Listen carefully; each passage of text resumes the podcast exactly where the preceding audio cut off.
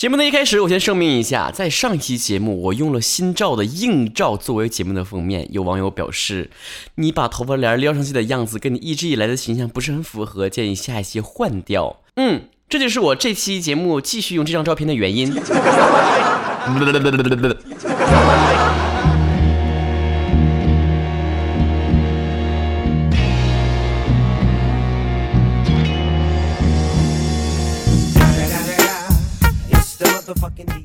就在刚才呀，我给我爸打电话，我说的爸，祝你节日快乐。我爸说的，你也快乐。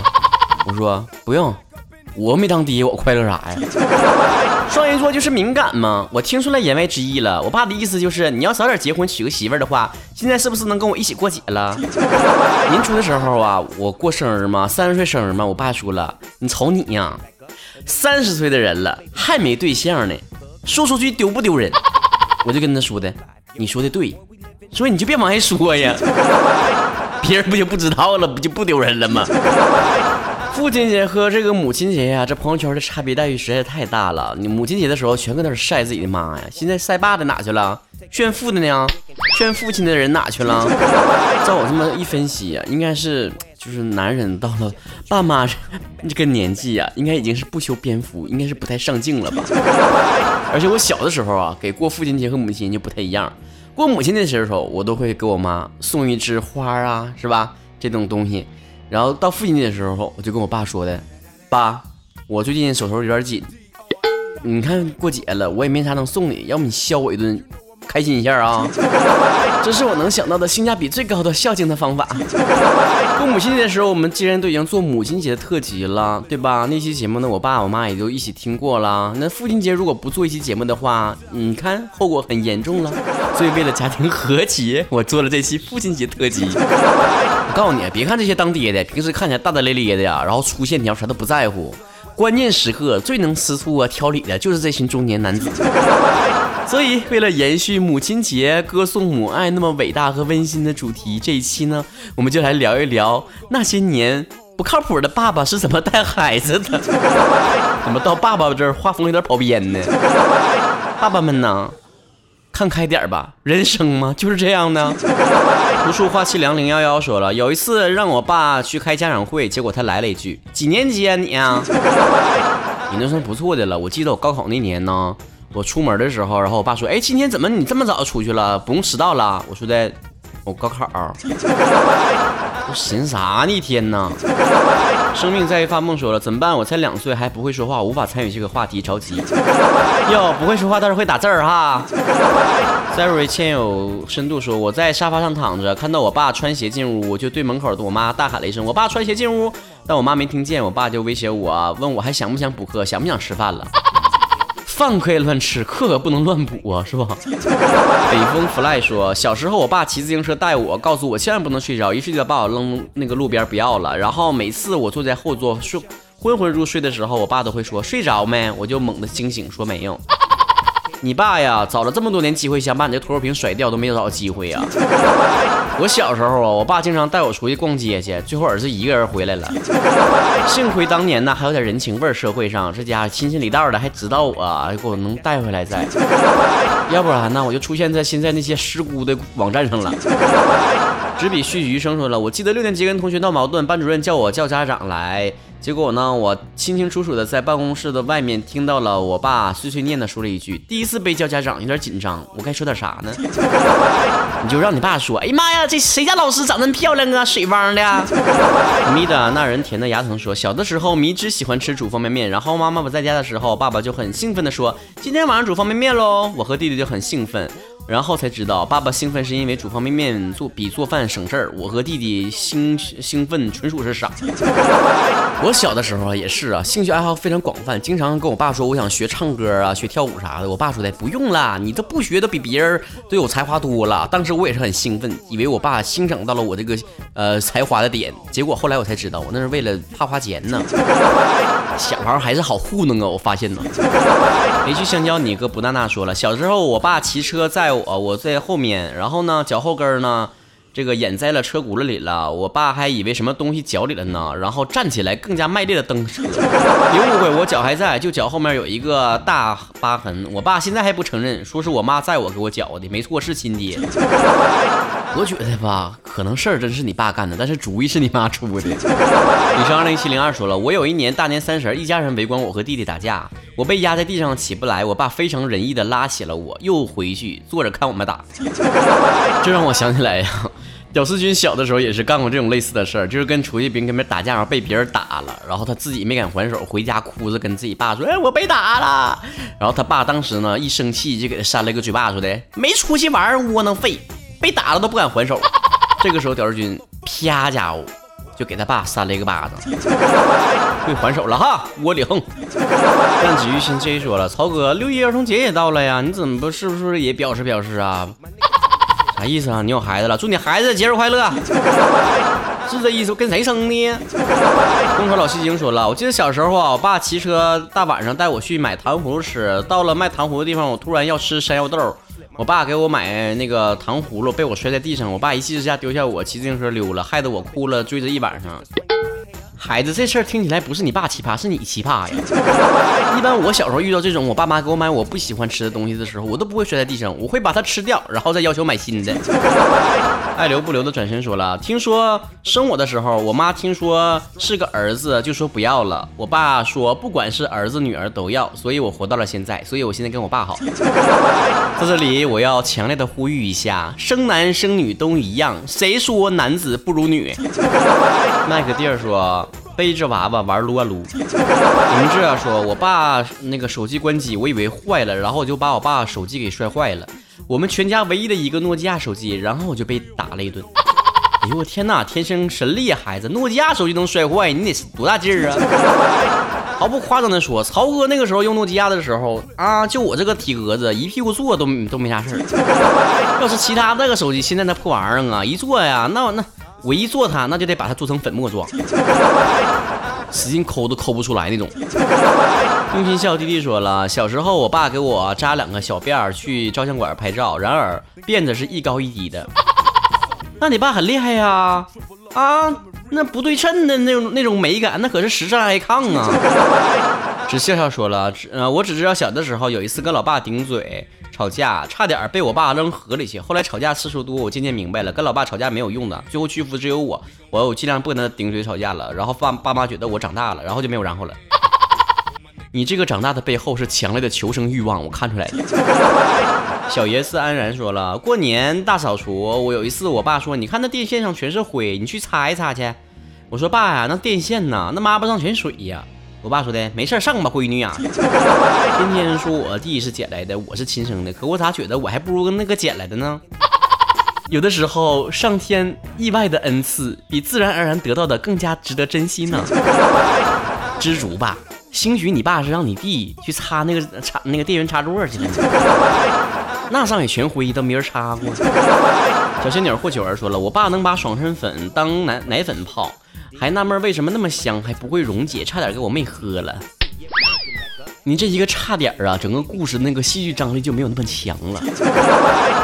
微尘五八一四零说了，记得我弟弟小时候爱尿床，于是我爸每天晚上都会叫他起床尿尿。有一天我看他眯着眼打开我家那六门柜儿，也就是衣柜，脱了裤子就准备往里撒尿。让我比较无语的是，竟然。我爸当机立断的去捏住了他的小鸟，你怕这是手动关闸呀？怕是晚一步就要泄洪了。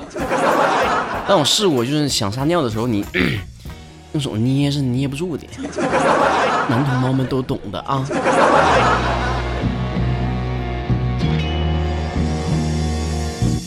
用户一串舒适说了，记得那个小的时候啊，我爸用那个比较厚的棍子打了我，把我腿都打青了，我就躲在以前那种老式的放被子的柜子里哭，哭了一会儿没人理我，我就自己出来了。啊，小时候喜欢猫柜子里哭啊，那后来长大之后出柜没？微尘五八一四零说了，听我妈说，小时候我一哭闹，我爸就把我装在一个。这个箩筐里面说，我把我卖给那个收废品的那个叔叔，然后我就在筐里面玩的可欢了。收废品的叔叔说了：“对不起，我们是高档餐厅，不收农副产品，尤其是五花肉。”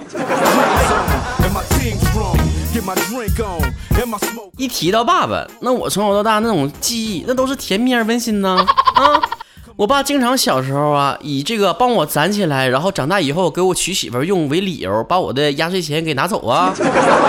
还经常以什么我帮你试一试这个东西有没有毒为理由偷吃我的零食啊。等我上中学的时候，那就是那前有名的一句话：当青春期遇到了更年期，那可不了得。六天一大吵，一天一小吵。没错，你没听错啊，就那一天就可能吵累了，最后一天实在没劲儿吵，你就小吵一下吧，意思意思就行了啊。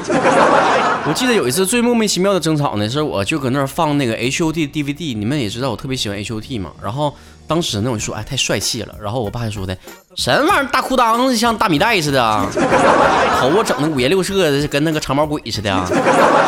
在年少的我的心中。我觉得我的审美被别人否定了，于是我们非常礼貌的相互吵了一架。我妈当时也特别无奈，就说了：“你们爷俩因为 H O T 吵架，H O T 远在韩国，知道这事儿吗？” 当时在家里，我和我爸和我爷，咱三个男的，那就是三颗定时炸弹，脾气火爆的程度可以称之为青出于蓝而胜于蓝。而且我们三个人爷仨可以相互之间排列组合的吵架，我和我爸吵，我爸和我爷吵，我和我爷吵。用我妈的话说，我们家里面男人的关系，那比海湾之间的关系还复杂，更难以调和。我奶奶毕竟是见过大世面的啊，云淡风轻的来一句啊。不愧是爷儿仨一家人呢，看来是没报错啊，当年都。直到我上班以后有了微信这个东西，我和我爸之间也相互拉黑了三到五次左右。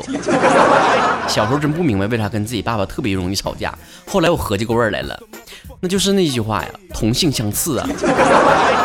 以至于我在大学住校期间，我爸有事没事还给我打个电话说的，儿子啥时候回来呀？有一段时间没跟你吵架了，还有点怀念呢。我记得蔡康永在节目里面啊说过一句话，说这个父亲和儿子啊，可能一生当中呢都会处于一种非常微妙的关系。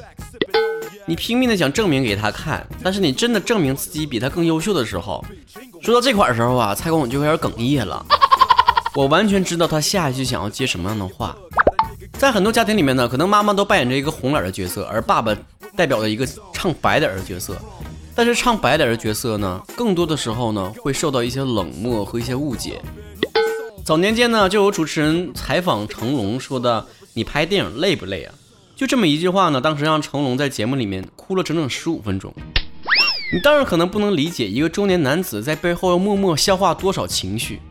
中年的男人呢，在一生当中大部分的时间，可能都在扮演着儿女、父亲的角色，以及媳妇儿、老公的角色。加上林林总总的这种社会角色，我觉得中年的男人比其他的族群更容易迷失在这些身份当中，而忘记自己是谁，自己想要什么。当年在一九九八年到二零零三年之间呢，有两千万的工人下岗。你知道那个时间呢，在于东北，那下岗的人更是遍地都是。当年有这样的一个事情，就是说有一个家庭呢，夫妻双职工全下岗，然后孩子还在读书。熬过了几年之后呢，有一天孩子回家之后，就跟爸妈说，这个学校开运动会了，老师要求呢大家都要穿这个运动鞋。当时呢就是没有多余的钱去买鞋。吃饭的时候呢，这个妻子就开始数落这个丈夫，说这个没本事啊，没钱呐，鞋都买不起啊，娘俩跟着你挨饿受苦啊，怎么怎么样的。丈夫就埋了头，一言不发。吃完饭，丈夫放下碗筷，就走向阳台。跳楼自尽了。发生这件事的时候，我年纪还要小，根本就看不懂这个故事。但现在再反过来去看的话，是什么样的东西？一双鞋是怎么来击垮一个男人的心的？是怎么让他能够结束掉自己生命的？当自己的老婆和孩子抱怨自己没有能力的时候，让他们一起吃苦的时候，他那道心理防线是怎么崩塌的？心理学上讲呢，四十岁左右的男人是心理最脆弱的时期。最可怕的是，根本就没有人在乎，没有人去真正的关心自己的丈夫，或者说自己的父亲究竟心理状态是什么样子的。我们好像从小到大就一直很习惯说，爸爸是一个顶天立地的角色，那些事情都是他应该承担的。当母亲在你面前落泪的时候，你可能会心疼自己妈妈真不容易。可是当你父亲落泪的时候，你是不是觉得我爸真的没有出息？还有一个新闻，当时在台风天，有一个货车呀，马上就要被这个风吹倒了、吹翻了。一个男子冲进狂风当中，拼了命的撑住那个货车，坚持了几秒钟之后，更大的一阵风吹过，货车掀翻了，男子当场被压倒，然后当场身亡了。你可能还会嘲笑他，你傻了吗？疯了吗？要要车不要命了吗？但你需要知道的是，这个男子五十四岁，要供两个儿子上学，全部的生活来源全靠他开货车。这个车他翻不起，即便最后赌上了性命，也没有撑住这个车，也证明他没有撑住这个家庭。我们看到那么多社会新闻里面提到了什么外卖小哥因为一个差评蹲在路边哭泣，还有一个人。因为这个被公司裁员，选择轻生等等这些新闻，我们看到了背后都是有一个共性的，他们都是三十岁到五十岁之间的男子，而且家里面有儿有女。一直以来，我们全社会都觉得男人，尤其是中年男人，没有说不行的权利，没有哭戏软弱的权利。但我们今天真的设身处地的从他们的角度来设想一下，他们这个年纪的人需要面对什么？在爸爸那儿需要赡养和孝敬，在老板那儿需要点头哈腰的伺候好。在老婆那儿，你可能在家时间长了，她嫌你没出息；在家时间短了，她嫌你不在家陪她。在子女那儿，她需要扮演好慈父的形象，却因此而不讨喜。有个段子不是说了吗？我们经常就是没事就是喊妈呀，我衣服呢？妈呀，你在哪呢？妈呀，做饭呢？跟我爸只有一句话，就是爸呀，我妈呢？同样的，你细想一下哈，是不是你经常有什么心事儿或者是想什么沟通的，都跟你妈妈去倾诉啊？而你爸每次给你打电话的时候，都会说：“哎，我听你妈说呀，你怎么怎么样？哎，我听你妈说怎么怎么怎么地。”你的爸爸呀，可能没有你妈呢，这个善于沟通，也没有你妈情商高，但是他想了解你和沟通你的心情是完全一样的。一个父亲走进家门之后，拥抱自己的妻子，拎了一兜子好吃的，然后给自己孩子的时候，谈笑风生，在家里的时候，之前他在门口深呼吸。花了多少的力气来挤出脸上那个笑容，你绝对不会知道。他在走进家门口之前，需要消化多少负面情绪来维护自己作为一个父亲形象，花费多少的力气，你可能也不知道。你所知道的只是他是一个无所不能的顶天立地的父亲。这年头有听说过女神节，没听说谁也过男神节。母亲节风风光光，父亲节冷冷清清。就在刚刚，某这个自媒体大号还发了一篇文章，说祝单身妈妈们父亲节快乐。你看看，爸爸们就这么一个节日，妈妈们还要来蹭热度，何其悲惨呀！那母亲节时候咋没看你发什么祝单身爸爸们母亲节快乐呢？但是各位在坑爹的时候可是没在客气呢。那些教训的什么我爹是李刚的，那当然是不可取。我认为人的前半生当然可以以自己的父亲为豪，但希望后半生你也可以成为你爹的骄傲。我曾经半开玩笑的跟朋友说，我终其一生的奋斗目标就是希望能够让我爸在他的那群哥们面前可以非常轻松有底气的吹牛。我希望他在跟自己朋友说到我的时候，语气是：哎，我儿子怎么怎么怎么着，而不是，哎呀。我儿子啊，所以我也希望日后我也可以非常桀骜不驯的跟别人说，你知道我爹谁不？曹晨他爸。父亲节快乐，你们值得跟妈妈们一样的赞誉和掌声。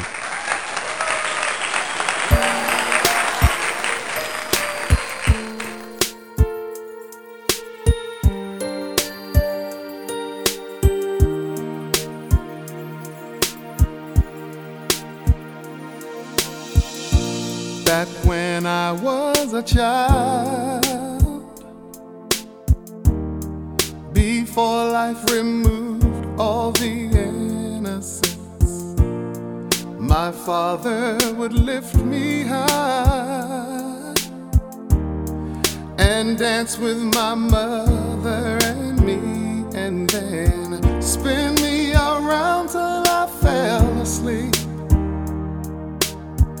Then up the stairs he would and I knew for sure I was loved. If I could get another chance, another walk, another dance with him, I'd play a song that would never, ever end. How I'd love, love, love to dance with my father again.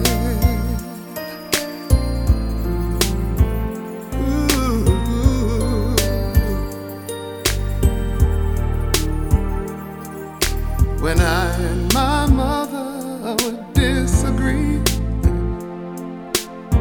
to get my way, I would run from her to him.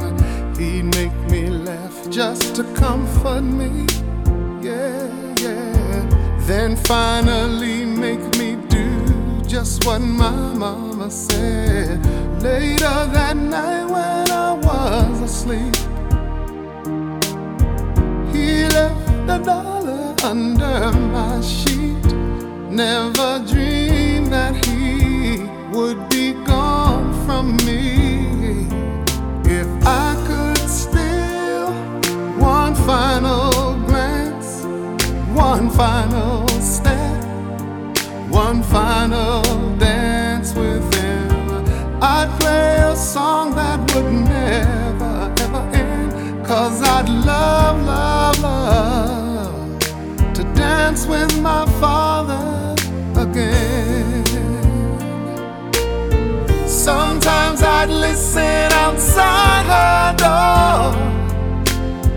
And I'd hear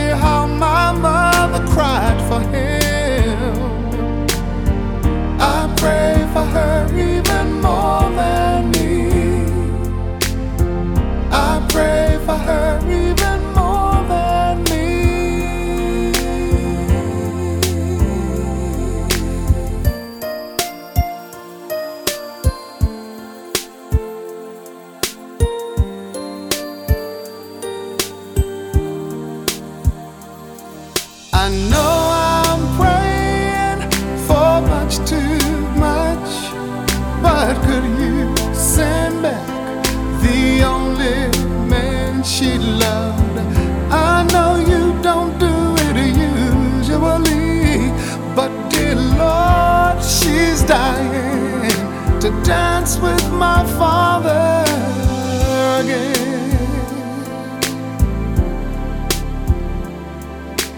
Every night I fall asleep, and this is all I ever dream.